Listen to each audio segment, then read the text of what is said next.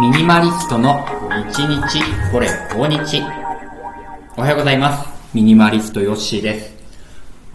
雨がすごいです。岩手県。昨日の朝から降り始めたんですけど昨日今日と降って天気予報だと明後日まで降り続けるみたいですね。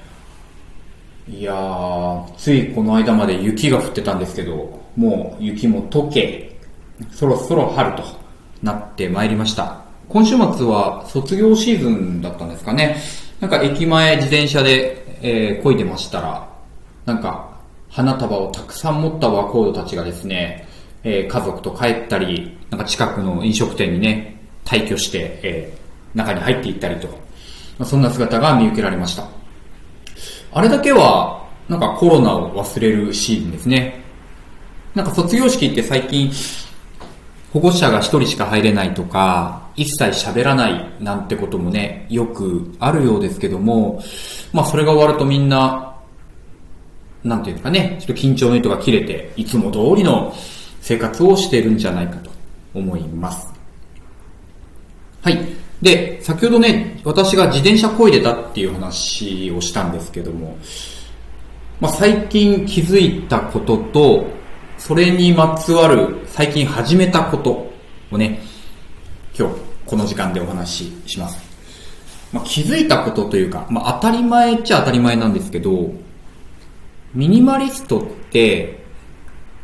まあ、余分なものを持たないとか余分なことをしない。で、最近やるのは余分なことを考えないですね。うん。なんか自分で別に全然意識してないのにずっと考えちゃうとか、そういうのももったいないから、まあ、好きなことを中心に考えましょうみたいな。それもミニマルな思考法なんですよね。で、最近意識していることは、いわゆる衣食住、あと働くこととか、家族との時間とか、こう、まあ言い方いろいろあるんですけど、まあ日々必ずすることもうそれ自体が目的だったり、生きるためにしなきゃいけないこと。まあ義務感でもいいかもしれないんですけど、そういったものを楽しめるようになればなるほど、ミニマリストに近づくんじゃないかなって考えてるんです。例えば、私がもうテレビゲーム大好きで、もう出てきたテレビゲーム片っ端から買うと。もうプレステ5は当然買うし、Xbox の最新版も買うし、ね、で、古いレトロゲーム機もね、まあ、手放せないって言ってやっていくと、まあ、当然お金も時間も物もどんどん増えていくと。もう本当にそれがね、中心の趣味ならもちろん構わないんですけども、まあ私結構浮気症なので、まあいろんなことに興味があると。まあそこだけに、それだけじゃなく他も買い始めると、まあ一昔前にね、逆戻りになってしまいます。逆に、例えば、まあ料理ですよね。まあ最近ちょっと健康食って言って家で料理することを増やしてるんですけど、料理をすること。で、そのためにまあ調理器具を最低限買う。これってなんか余分な買い物じゃないと思うんですよ。もうこれないと料理できないんで。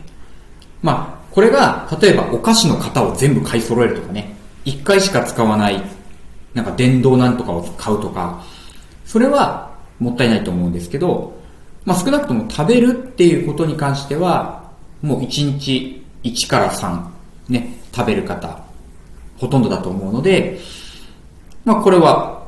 もうミニマルにできるだろう。ミニマルにできるというか、仮に増やしたとしても余分ではないだろうってことですね。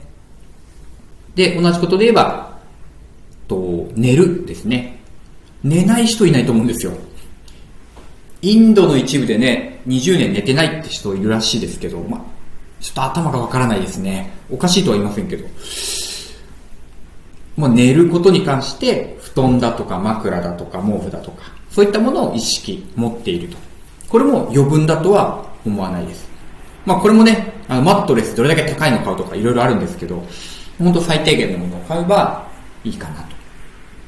あと、着るものですね。さすがに、まあ、南の島の全来一族じゃありませんから、まあ、どこの、どこの島だろうね。あるんかなパプアニューギニアとか。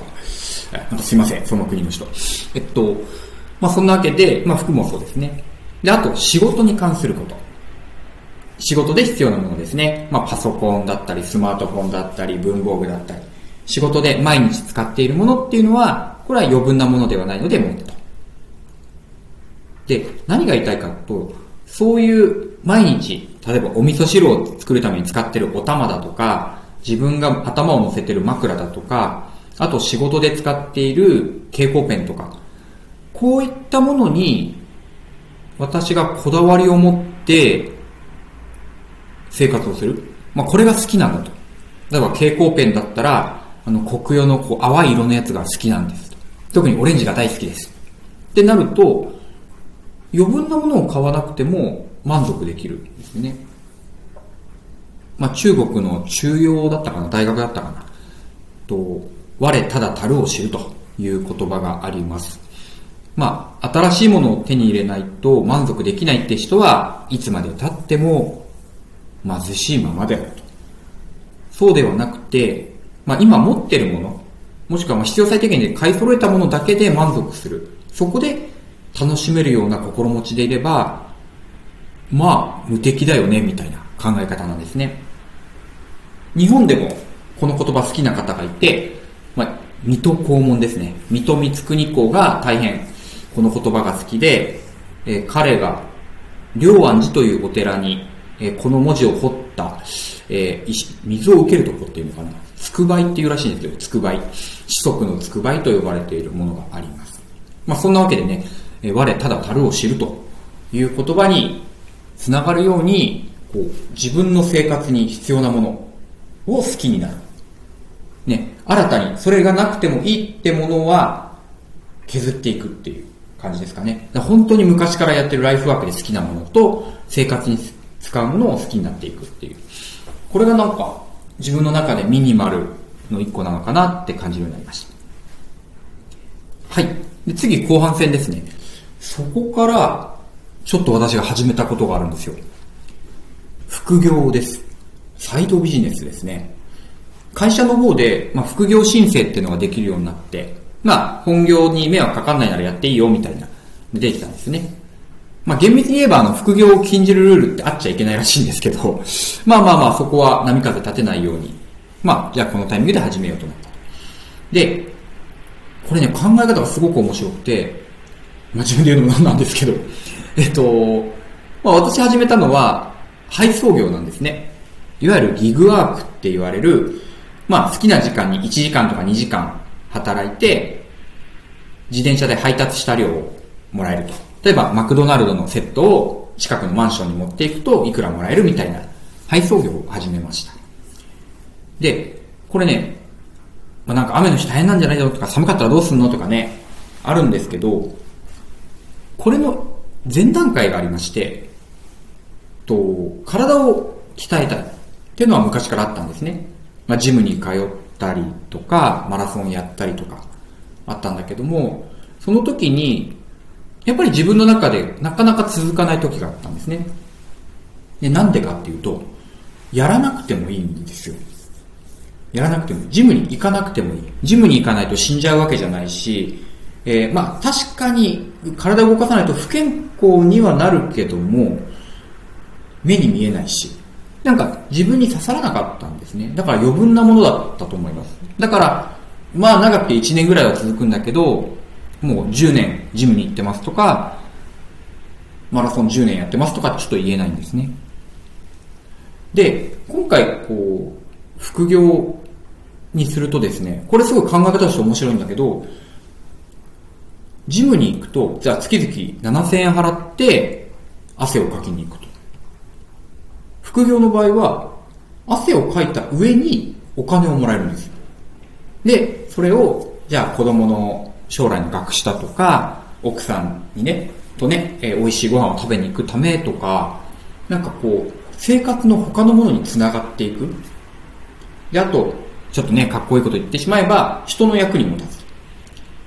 うん。あの、ジムって、基本自分のためですよね。例えばその鍛えた体で人助けに行くとか、何ですか、レンジャー隊の人とか、そういう方だったら別ですけど、私がじゃあ筋肉、腕の筋肉がついても、今の仕事では役に立たないんですね。事務作業ですから。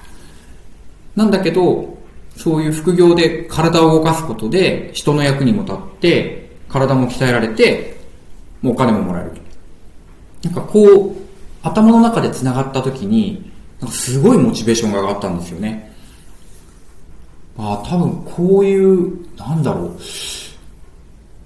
一つの目的っていうのがあんまり好きじゃないのかもしれないですね。これもあれもそれもあって、一足三、あの、一石三鳥だみたいな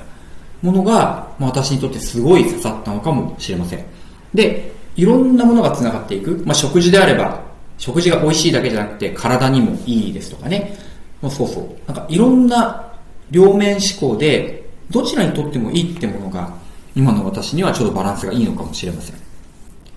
まあ、そういったわけで、まあ、ミニマリストの、えー新しい考え方と、まあ、副業を始めましたというご報告をさせてもらいました。今日も聞いていただいてありがとうございました。